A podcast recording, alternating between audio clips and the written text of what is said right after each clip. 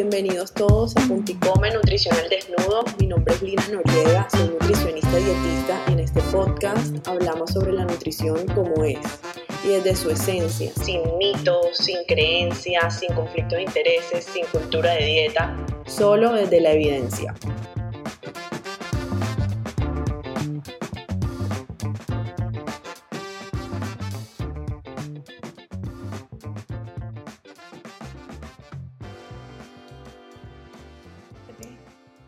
Hello, hello, bienvenidos todos a un nuevo episodio de Punto y Come.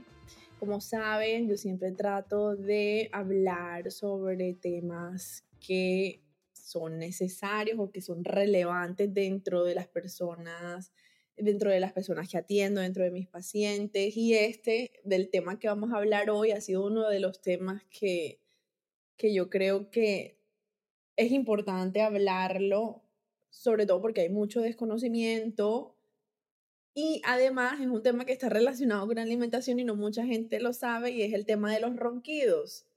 Y para eso tengo hoy una invitada súper especial, su nombre es Gabriela Medlo, ella es médico otorrinolaringóloga, hizo su carrera de medicina en la Universidad del Norte y luego la residencia médica en la Universidad Federal de Bahía. Luego pasó a hacer un fellowship en cirugía plástica facial con el doctor Álvaro Correa en Medellín y un diplomado en rinología y cirugía facial en la UNAM en Ciudad de México. Y bueno, hola Gaby. Hola Lina, gracias por tu invitación para estar aquí el día de hoy. No, mil gracias a ti por aceptar esta invitación. De verdad que es un placer súper grande tenerte aquí.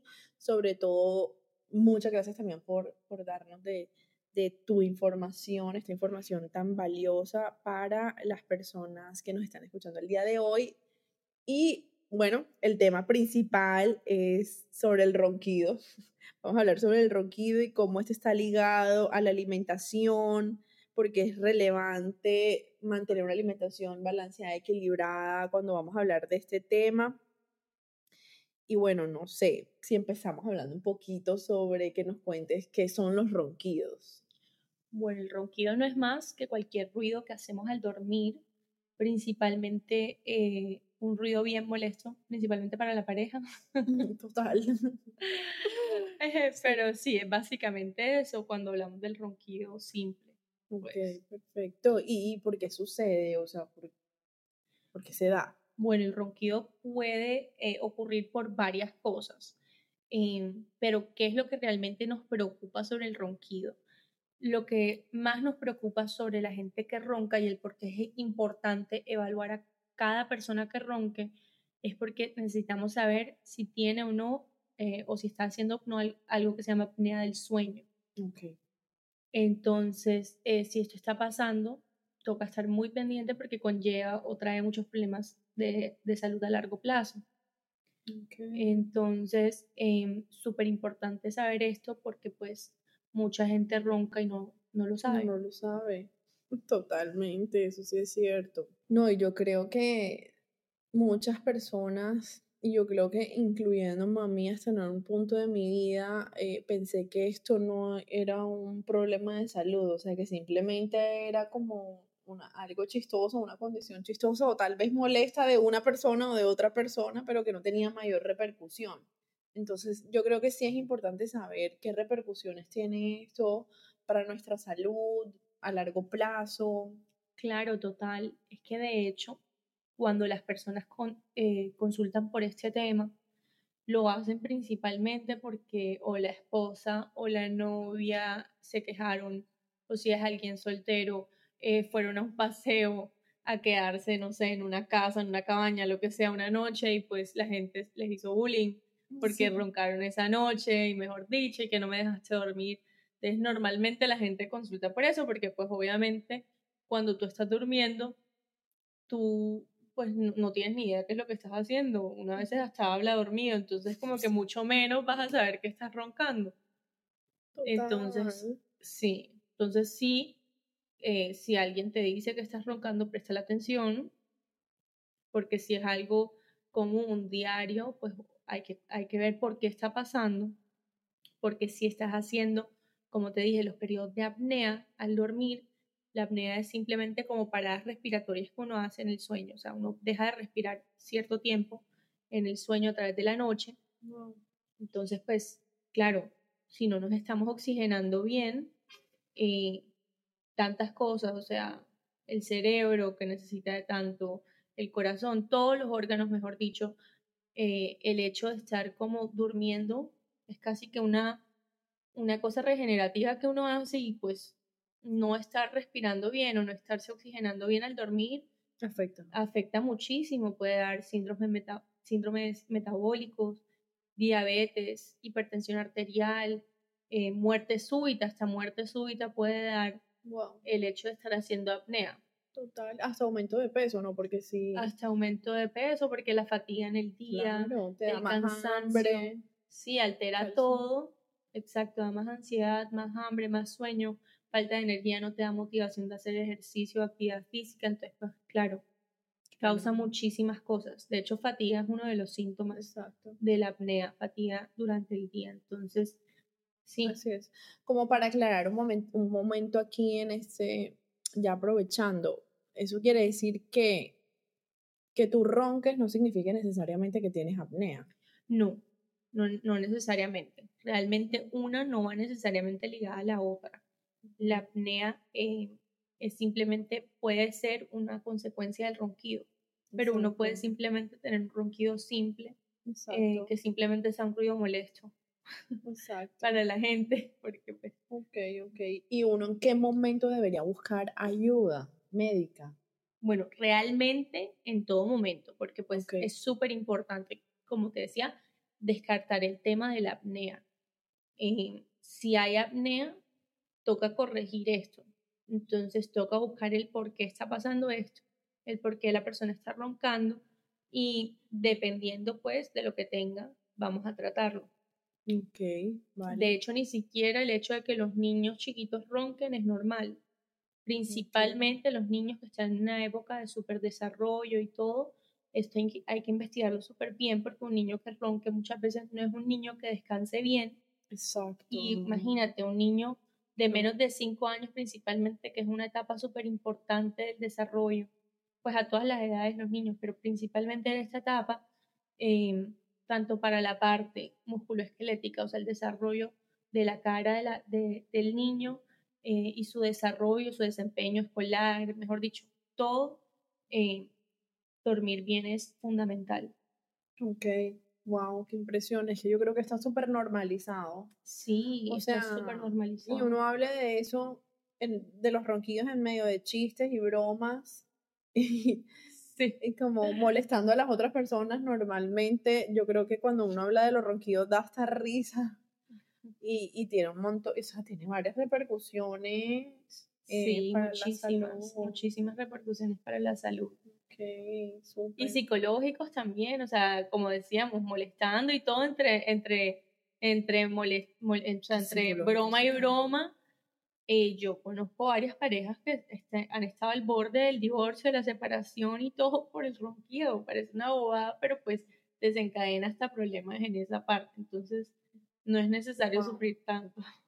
Bueno, yo creo que es importante saber que sí, si estamos roncando y si ya nos dimos cuenta porque alguien nos dijo, sí, pues hacer algo al respecto, no pensar que es algo normal o no, dejarlo así, ¿no? O sea, yo creo que eso es un mensaje importante. Súper importante. De, dejarlo claro ahí con eso. Sí. Total. Y bueno, ¿qué soluciones podemos darle a eso ya que estamos aquí contigo? Sí, como te digo, bueno, el, ronquido tiene muchas causas, eh, o, o, la, apnea del sueño, de, lo que, de cualquiera de los dos que estemos hablando.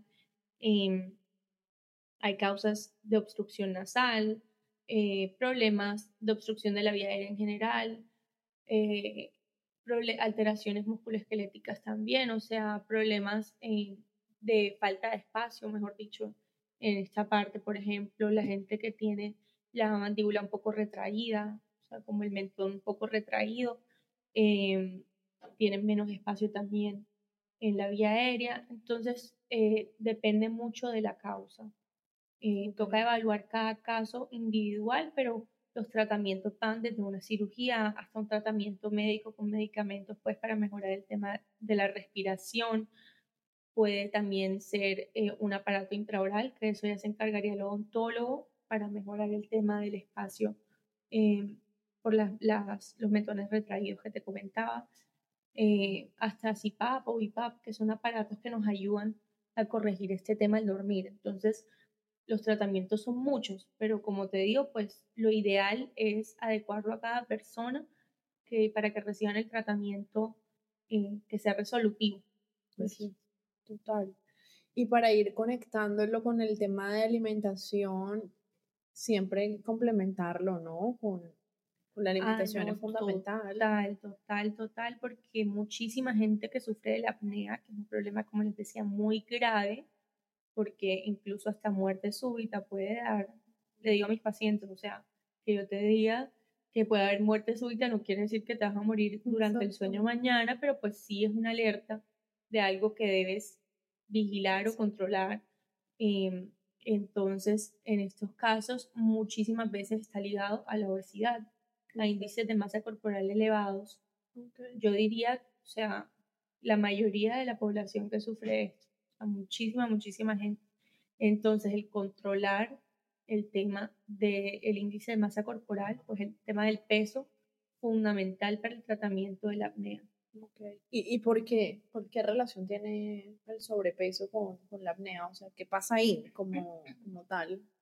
Bueno, eh, en general, yo le digo, de la forma que se lo explico a los pacientes es tú te engordas hacia afuera y te engordas hacia adentro también. Entonces reduces mucho el espacio de la vía aérea. Eh, y esto pues es terrible porque... Ok, o sea que como tal, em, digamos, dependiendo del caso, dependiendo del paciente, eh, digamos que el tratamiento puede darse eh, o sea, la alimentación siempre debe estar incluida ahí, ¿no? O sea, en caso tal de que, de que haya exceso de peso. Totalmente, o sea, un tratamiento complementario con una buena asesoría de nutrición eh, aumenta muchísimo los chances de que tratemos con éxito a un paciente con apnea. Además, porque como te decía, está ligado a, a personas con presión alta, con diabetes, con síndromes metabólicos. Entonces, mejora eh, por todas partes, pues mejor dicho. Ok, súper perfecto. ¿Tienes conocimiento tal vez de algún alimento en específico eh, que, digamos, debamos, se deba evitar para no complicar la apnea o por el contrario, algún alimento que mejore el tema de la apnea? Bueno, no, como tal, un alimento que mejore el tema de la apnea, no. Em, pero sí, lo que te decía, de un buen plan de alimentación para controlar el tema del sobrepeso.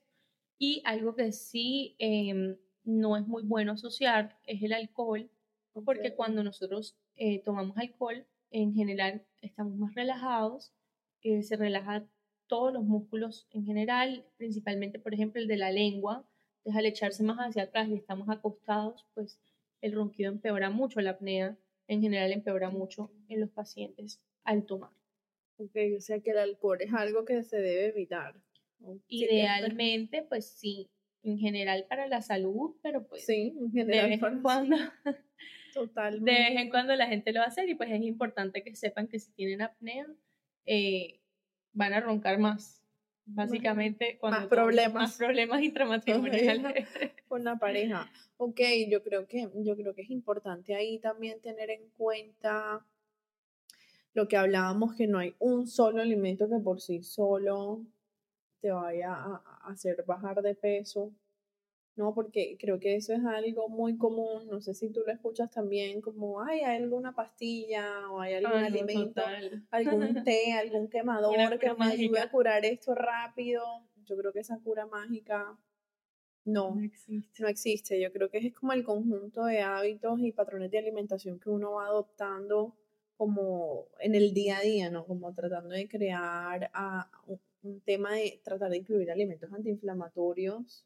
También es súper importante. Eso ayuda que dentro de los alimentos más inflamatorios están todo lo que sea como de la naturaleza de la tierra, como frutas y verduras que tienen un montón de antioxidantes, los pescados azules como el, como el salmón, por ejemplo, que tienen omega 3, también se ha visto que son antiinflamatorios.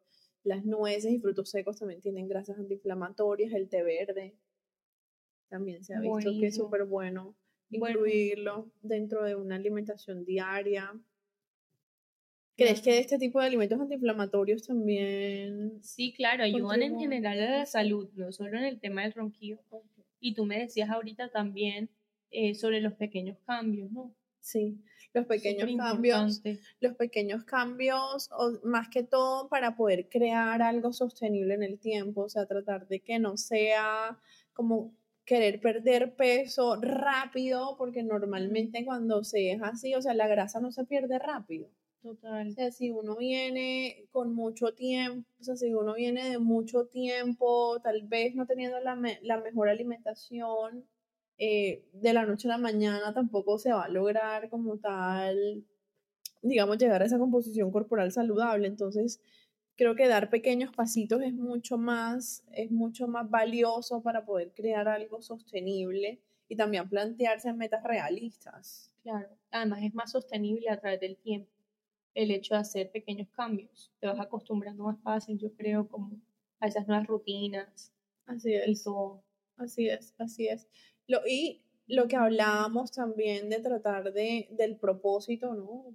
Mm, una motivación. Una motivación que, que, bueno, ya si tú estás todo el tiempo de pelea con tu esposa porque estás roncando demasiado, yo creo que eso puede ser una buena motivación. Sí, total. O tal vez si nadie en tu casa puede dormir porque estás roncando demasiado, entonces, o sea, tratar también de que sea una motivación intrínseca, que sea una motivación porque quieres mejorar tu salud, porque quieres dormir mejor, porque quieres tener un mejor sueño, porque quieres... Claro, y en em, este caso sería todas las anteriores. Todas las anteriores. Porque mejora, pues, relaciones, mejora la parte psicológica, mejora la parte anímica, mejora la energía, mejora la salud, evita complicaciones a largo plazo. Entonces, sí, claro que una adecuada, eh, un adecuado plan de alimentación súper fundamental en general para la salud, ni siquiera nada más para la apnea, pero pues principalmente para estos pacientes, para evitar problemas a largo plazo, importantísimo. Ok, súper. Bueno, yo creo que yo creo que dijimos los puntos más importantes con respecto a este tema demos una breve conclusión ahí, un poquito de lo que hablamos como para fijar la, la, información. Bueno, eh, yo creo que la conclusión más importante que se debe llevar todas las personas que, se, escuchen este podcast, este episodio, es que no normalicen el ronquido, que le avisen a las personas que roncan, eh, sean papás, abuelos, hermanos, que por favor consulten a un otorrino para que sean bien evaluados y mejorar esta parte y pues ver que no les esté conllevando un problema de salud grave a corto o hasta, o sea, de largo hasta corto plazo, porque pues altera ambas cosas. Súper, súper, excelente, súper. No, bueno, nuevamente muchas gracias por tus palabras, por tu conocimiento, por tu tiempo. Muy feliz de tenerte aquí. Eh, bueno, nuevamente, si conocen a alguien que sufra de ronquidos, envíenle este episodio. Y bueno, Gaby, ¿dónde podemos encontrarte? Bueno, eh, pueden encontrar mi trabajo en Instagram, en arroba doctora Gabriela Melo. Y cualquier duda que tengan, me pueden escribir. Perfecto, gracias. Bueno, espero que les haya gustado este episodio y nos vemos en el, en el próximo. Chao.